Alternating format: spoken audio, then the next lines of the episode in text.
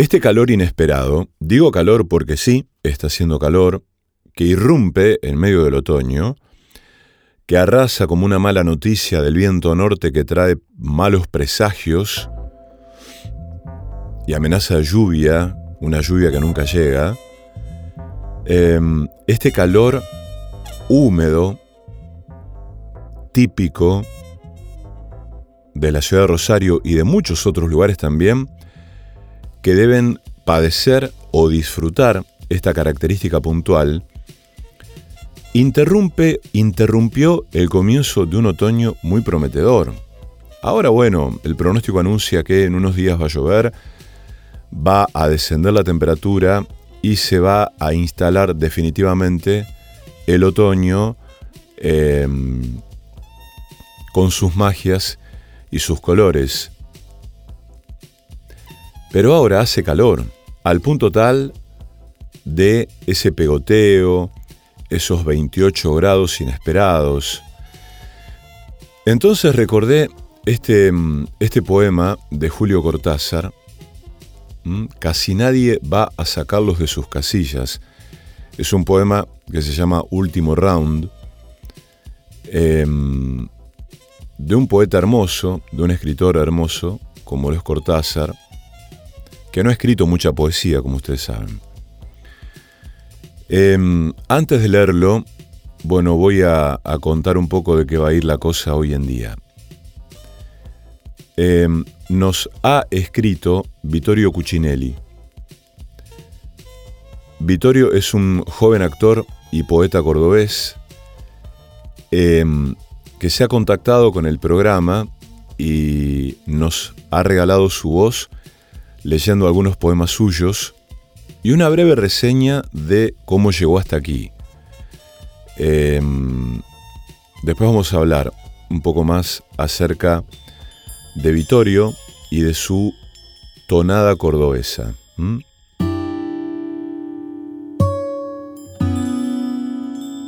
El caballo relincha, el perro ladra, la suma de los ángulos de un triángulo es igual a dos rectos, la sopa, la conciencia, la del caucil, después del 2 el 3, después del hoy mañana, casi nadie lo sacará de sus casillas, casi nadie ni nada, porque cómo tomar en serio esos latidos en que el sueño es acceso, esas miradas de insoportable lucidez en un tranvía, eso que ahora dice huye, pero al final, al fin y al cabo, no era más que un gajo de naranja reventando en la boca. ¿Cómo tomar en serio que una puerta dé a la tristeza cuando el arquitecto la abre al pasillo? Que unos senos dibujen paralelos sus jardines cuando es la hora de ir a la oficina. Imposible negar las evidencias, dice el doctor, y dice bien. Inútil sacar de sus casillas al honesto almanaque. San Rulfo, Santa Tecla, San Fermín, la Asunción, el caballo relincha, el perro ladra. Casi nadie le ofrece en una esquina un pedacito suelto de bicicleta o trompo Casi nunca es verano en pleno invierno, por razones de estricta pulimentada lógica. Hay que ser lo que es o no ser nada. Y nada, nada lo sacará de sus casillas, nadie lo sacará, y si un caballo ladra no lo sabremos nunca porque los caballos no ladran. Bastaría un apenas, un no quiero, para empezar de otra manera el día.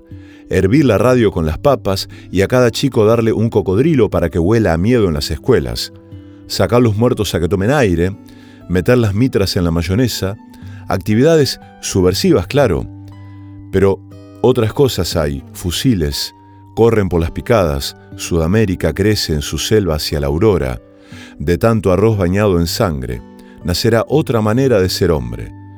No cito más que apenas estas cosas, saco de sus casillas a unos cuantos que todavía creen en la poesía encasillada en su vocabulario lleno de compromisos con lo abstracto.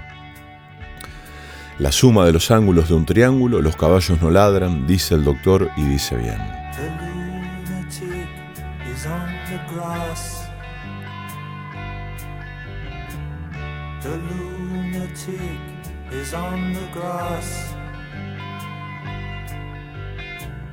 Remembering games and daisy chains and laughs.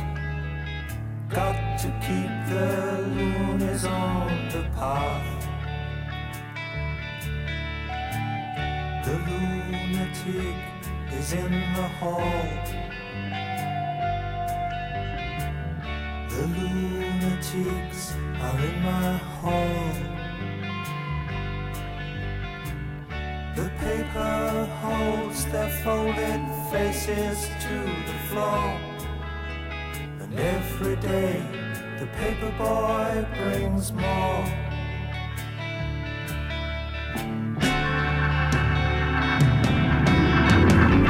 And if the dam breaks open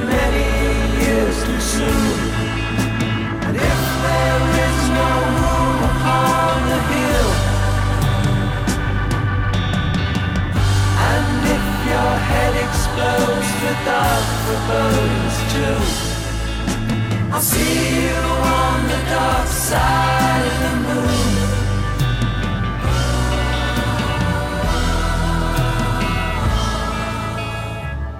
The lunatic is in my head. the lunatic is in my head. You raise the blade, you make the change. You rearrange me till I'm sane. You lock the door, throw away the key. There's someone in my head, but it's not me.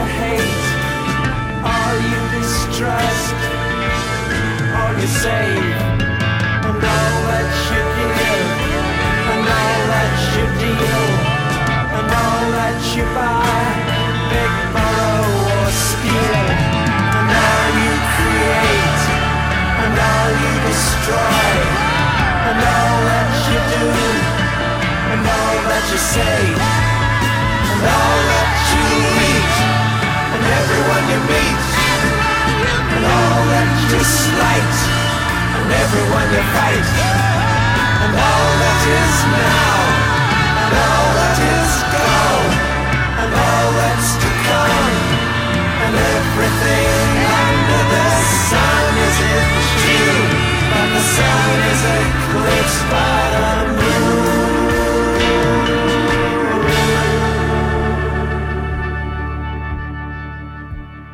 El perseguidor, la segunda voz de la noche.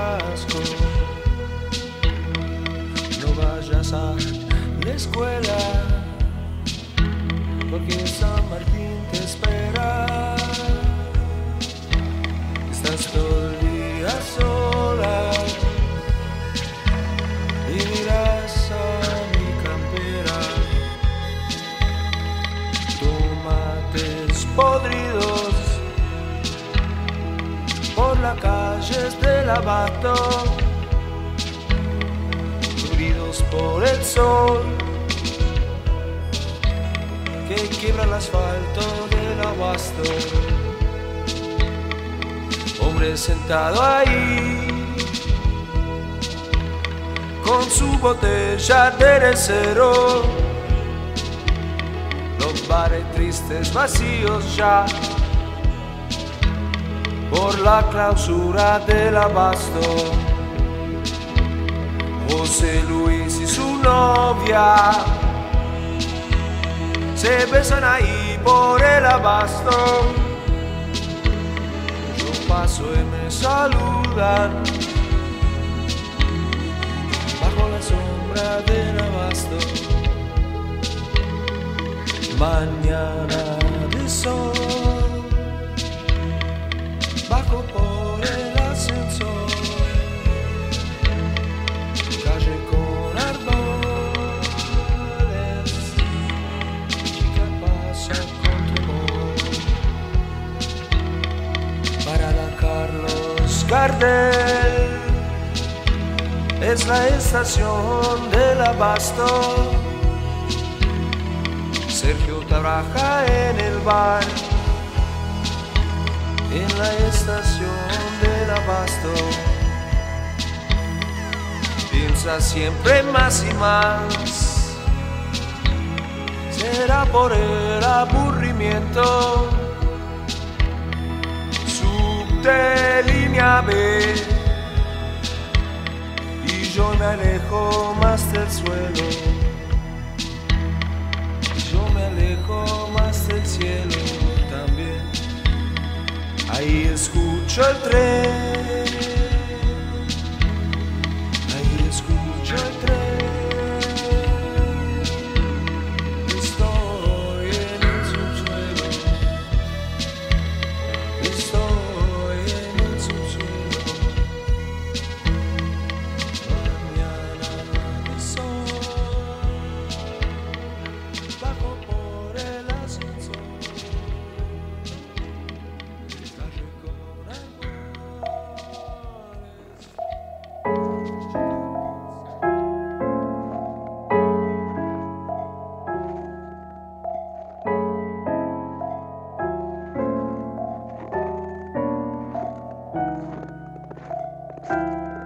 Encontré un texto breve, un comentario, digamos, de Amador Fernández Sabater, que mm, lo voy a relacionar de manera impertinente con un texto que publicó hace poco Alexandra Cohen sobre el asunto de mm, entender, escuchar, comprender eso que ahora llaman empatía.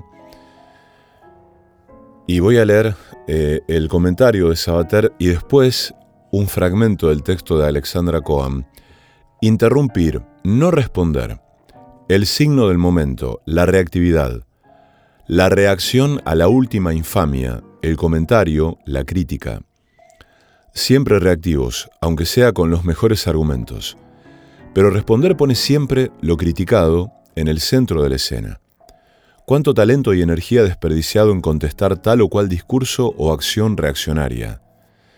La crítica expresa de una simetría. Se habla el lenguaje del otro, se desea secretamente lo que el otro tiene. Su influencia, su visibilidad, sus likes. El anti es síntoma de un repliegue. Criticar a la derecha o disputarle sus significantes, da lo mismo. Es ceder, dimitir de la propia voz, renunciar a cambiar nada. Interrumpir no es responder, es hablar desde otro sitio, hablar de otra cosa, hablar de otro modo. Ni crítica, ni contestación, ni diálogo. Pone otras preguntas, afirma otras posiciones. Cortocircuita lo que se habla. Desvía la atención. Revela un paisaje distinto. Toma la iniciativa, inicia una ofensiva. Interrumpir siempre es algo del cuerpo, puesto en la calle o en las palabras.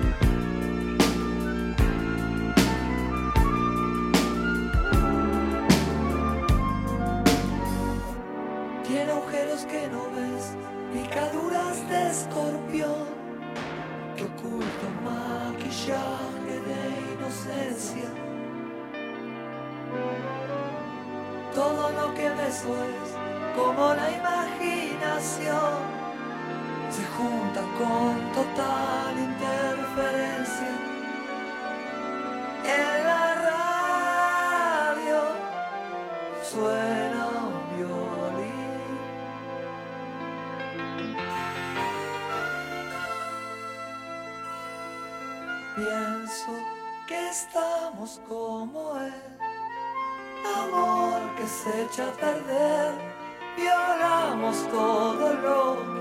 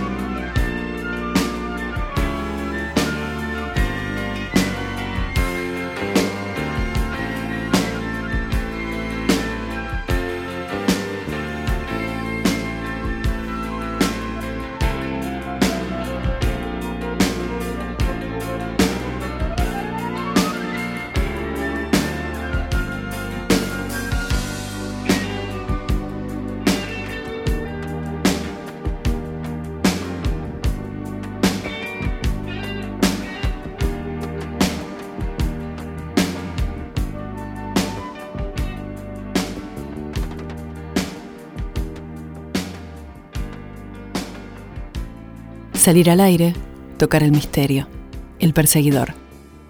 Antes de leer el texto de Alexandra Cohen y de escuchar a Vittorio, me tropecé con unas declaraciones de mm, Lucrecia Martel en una entrevista que ha dado, donde habla de un montón de cosas. Entonces voy a leer fragmentos de manera bastante caprichosa, donde dice, por ejemplo, en la escuela de cine donde voy están todos locos con las series. Hay gente de publicidad que me ha llamado para producir contenidos. ¿Qué es contenido? Les digo, no saben. Es algo que se parece bastante a otra cosa que ya está hecha y que se parece bastante a las series. Veo un montón de gente talentosa en Argentina tratando de encontrar alguna forma de filmar series de narcos, por ejemplo. Veo a gente joven que siempre fue la más disruptiva, la que más chance tiene de meterse en líos, enamorados de las series, viendo cómo se les ocurre otro Black Mirror. No creo que algo interesante pueda surgir de esa concepción. El cine documental, el experimental, habían llegado a unas complejidades culturales y narrativas increíbles. Ahora estamos yendo para atrás y no hablo de algunas obras muy bien contadas como Twin Peaks. A David Lynch lo tienen en la jaula de los locos y lo dejan hacer lo que quiera, pero no es la norma. Las series están para resolverle la vida sexual a un montón de parejas. Creo que el gran propósito de las series ha sido salvar a la familia moderna. Conozco mucha gente que se debería haber separado y siguen juntos gracias a Netflix.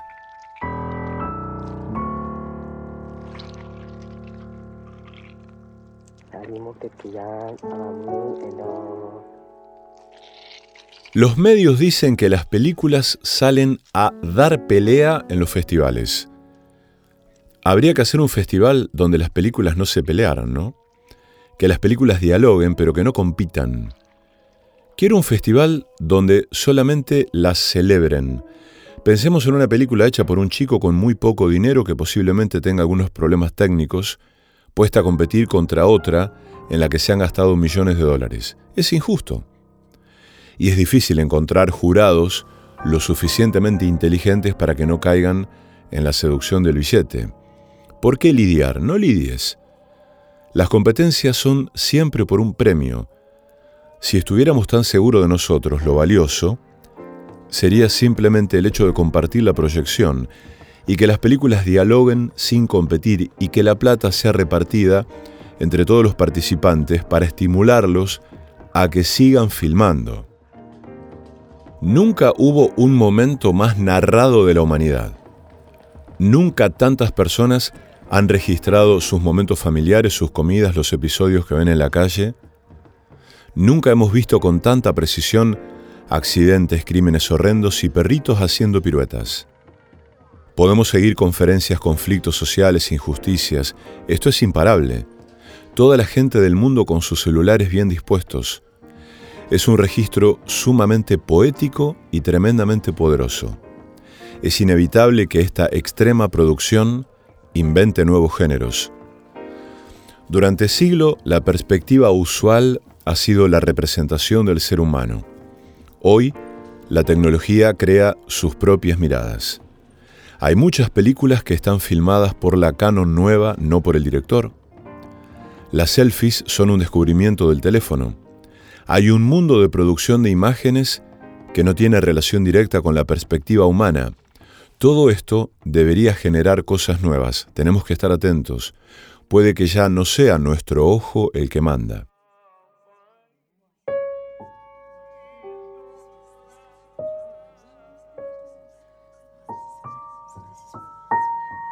No sé por qué los cineastas tenemos tan mal oído.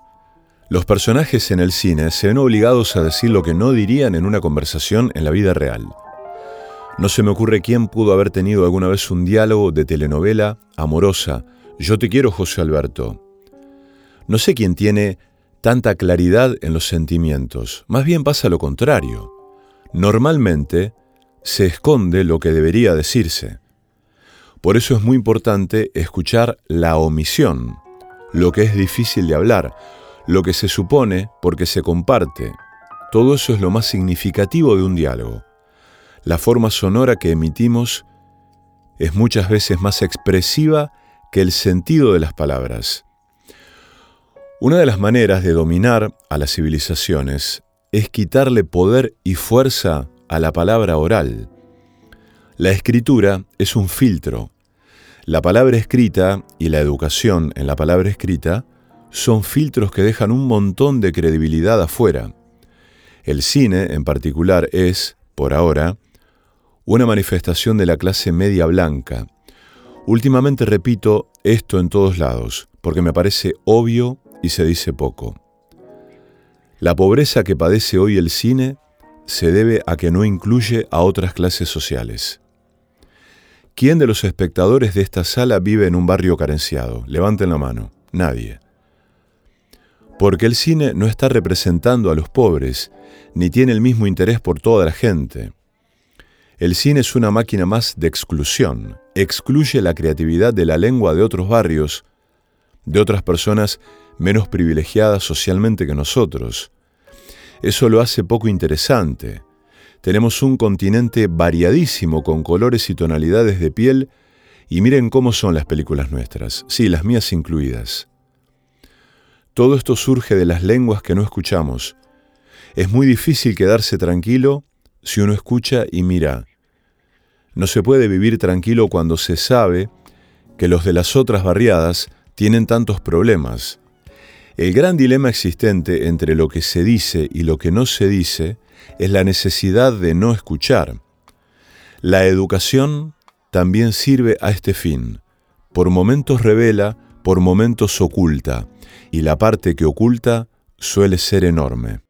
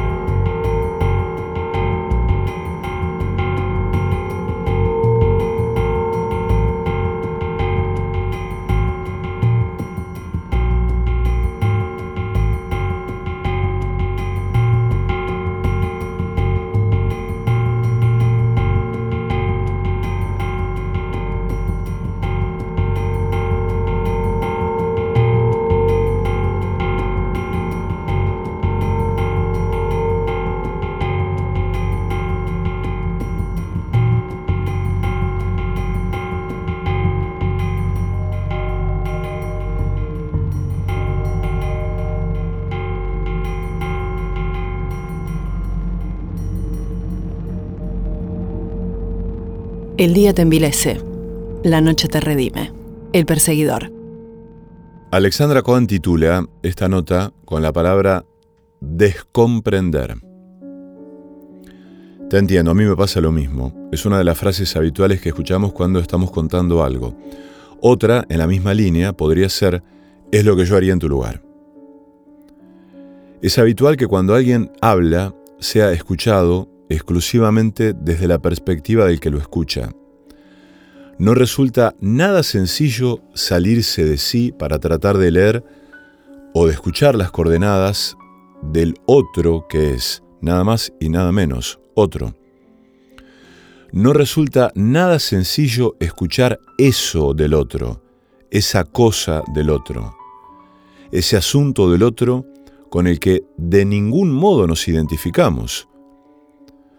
No resulta nada sencillo y hasta puede ser imposible. El asunto es qué tipo de relación se establece con la cosa del otro si solamente la podemos hacer pasar por el tamiz de la nuestra. ¿Cómo es que no podemos escuchar a alguien sin necesitar comprenderlo? Es cierto que a veces a uno lo calma que el otro lo entienda porque le pasó lo mismo, pero ese lo mismo nunca es lo mismo. Pero funciona de alivio establecer una especie de comunidad en un padecimiento y eso es de por sí calmante. Los grupos de ayuda son eso. Una especie de acá todo nos pasó lo mismo y la solución es para todos la misma. Pero sucede que muchas otras veces no nos calma nada que al otro le haya pasado lo mismo que a nosotros, porque advertimos que en esa pretensión de establecer una mismidad se anulan las diferencias, se anula la singularidad, que se anula, en definitiva, la posibilidad de escucharnos a nosotros mismos, desplegando un relato, inventándolo, construyéndolo un poco a tientas. A veces no queremos que nos entiendan, Solo queremos ser escuchados en eso que ni nosotros mismos entendemos del todo. Otras veces solo queremos hablar, no para entender, sino para desentendernos un poco, para desconocernos, para desasirnos un poco de lo que insiste. Si del otro lado solo hay identificación, se anula la diferencia e irrumpe un efecto de masa. Las experiencias no son intercambiables, del mismo modo en que no lo son las formas en que las cosas nos afectan, las formas en que nos tocan el cuerpo.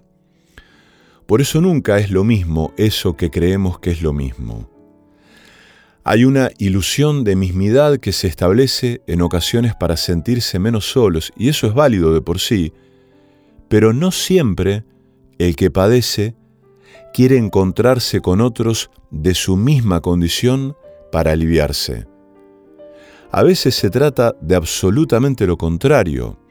El que padece quiere ser escuchado en su experiencia única e intransferible. Y esas veces son más difíciles de encontrar. Es difícil encontrar espacios en los que no seamos comprendidos según el espejo del otro. Escribe Claudia Massín. No te pido que comprendas. Te pido que me escuches en silencio cuando hablo, algunas noches, un idioma que yo misma desconozco y que me aterra.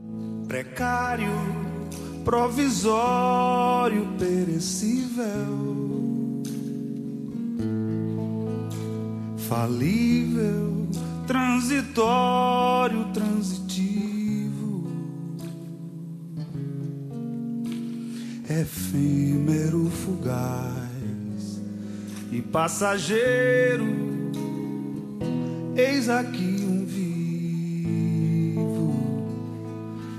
aqui um vivo.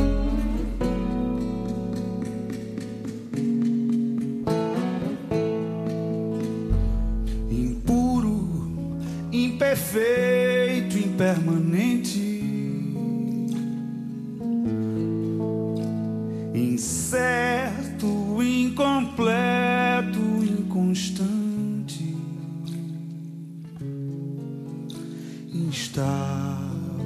variável, defectivo. Eis aqui um vivo, eis aqui. E apesar do tráfico, do tráfego equívoco, do tóxico, do trânsito nocivo, da droga, do indigesto digestivo, do câncer, do cerne, do ser vivo, da mente, o mal doente coletivo, do sangue, o mal do soro positivo. E apesar dessas e outras, o vivo afirma firme, afirmativo. O que mais vale a pena é estar vivo, é estar vivo. Vivo é estar vivo. Não feito, não perfeito, não completo. Satisfeito nunca, não contente. Não acabado, não definitivo. Eis aqui um vivo, eis-me aqui.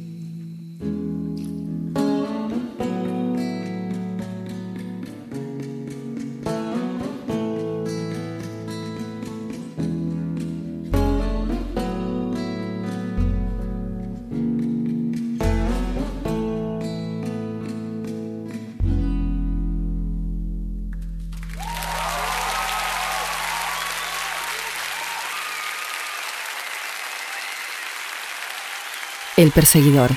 Disonancias, recovecos, dislates y derivas. No me regales esa felicidad como un patético dogma que insiste la vida tras un velo blanco. No me involucres en la fórmula estúpida de las pantomimas inconscientes. No me hagas protagonista de ese circo de palabras pomposas, ni de falsos altruistas que vociferan su alegría solo para masturbarse sobre su propia satisfacción, como un exhibicionismo espiritual con sus propios boyaristas y payasos. No me insinúes una felicidad de juguete, no me mientas con la receta de los sueños eternos y el universo amable con una canasta de mimbre donde guarda nuestros anhelos en sobres de terciopelo. Mostrame el barro sobre tus manos y las flores de verdad, esas que son hermosas porque también son breves. Ofreceme tu silencio en complicidad absoluta con lo que mis ojos te gritan. Salpicame la virtud del asco cuando te supere la vida y dame tu ternura de regreso. Mostrame tu vértice humano que no miente. Enséñame, enséñame una felicidad de valientes, la odisea de un enigma caprichoso que juega las escondidas sobre el reloj, que aparece cuando se le da la gana y alude a la rapidez de sus cazadores. Esa felicidad, la rústica, la real, la forma más sensata, provechosa, nómade y sincera de ir muriendo por adelantado. Este es Vittorio Cucinelli, leyendo mm, eh, su poesía. Él dice que escribe porque no tiene motivos para no hacerlo y además, como lo anunció, eh, maneja un perfil de Instagram que se llama Sideralios, donde comparte poemas suyos, eh, escritos, y nos ha, nos ha regalado algunos poemas leídos por él, como este que escuchamos, y mm, voy a compartirles ahora uno que elegí de este perfil de Sideralios, antes de seguir escuchándolo en una reseña donde nos cuenta cómo llegó hasta aquí. Un oro sin acechante, un sauce sin pena, una delicia sin gozador, un augurio sin oráculo, un retraso sin adelanto, una fuga sin calabozo, un coraje sin monstruo, un verdugo sin víctima, un recuerdo sin pasado, una medida sin objeto, un aire sin pulmón, una epifanía sin hombre, un camino sin peregrino, un odio sin vísceras, un amor sin vértigo, un Dios sin creyente, una melodía sin oyente, una página sin tinta, un poeta sin palabra, una palabra sin poeta, un yo sin voz. Te hablo un poquitito sobre mí, sobre el perseguidor. Eh, bueno, mi nombre es Vittorio Cusinelli, tengo 28 años, eh, nací en Córdoba Capital. En realidad yo soy actor, me dedico a esto. Eh, pero bueno, de alguna manera siempre estuve vinculado, ya sea por la actuación o, por tradición familiar, siempre estuve vinculado a la lectura, a los libros, mucho más a la poesía. Eh, yo creo que por mis padres, ¿no es cierto? Mi, mi, vieja es licenciada en letras, mi papá es filósofo, entonces siempre estuve rodeado eh, de, ese, de ese caldo. Mi casa es una gran biblioteca, eh, lo cual fue algo maravilloso. Creo que me salvó la vida, digamos, esa herencia, por así decirlo. Y, siempre quise ser actor, pero nunca me olvidé de dónde vengo. Y yo vengo de eso, vengo de, llegar a mi casa desde chiquito, de jugar a la pelota y ver a mi padre y a mi madre leyendo todo el día. Entonces estoy familiarizado con, con el escenario y con, la, y con la palabra también, que se complementan bastante bien. Eh, y el perseguidor lo encontré a través de las redes sociales eh, bueno, yo por Instagram trato de buscar mucho, viste, eh, páginas, escritores locales, páginas de poesía, porque me gusta leer sobre lo que se está escribiendo ahora, más que, más que los grandes autores, viste. Entonces, creo que a través de la página de poesía que yo me hice, donde subo mis pensamientos, mis prosas, mis cosas, digamos, creo que encontré el perseguidor ahí. Pero me gustó tanto, me pareció tan sutil además los textos tan hermosos que suben, em, que lo empecé a seguir desde mi página personal. O sea, lo, encontré en mi página de poesía, pero lo empecé a seguir desde la, desde la página personal mía. Este, y bueno, siempre trato de ir anotando quiénes son los autores que, que va subiendo, porque realmente eh, me fascina la página. Creo que no, no, hay, no he visto una propuesta así en Instagram, seguramente debe haber miles, pero la encontré por casualidad, por, algoritmo si se quiere, y la verdad que, que nada, soy fan. qué estupidez, qué estupidez esto y aquello. Pienso bastante en lo que podría ser una estupidez.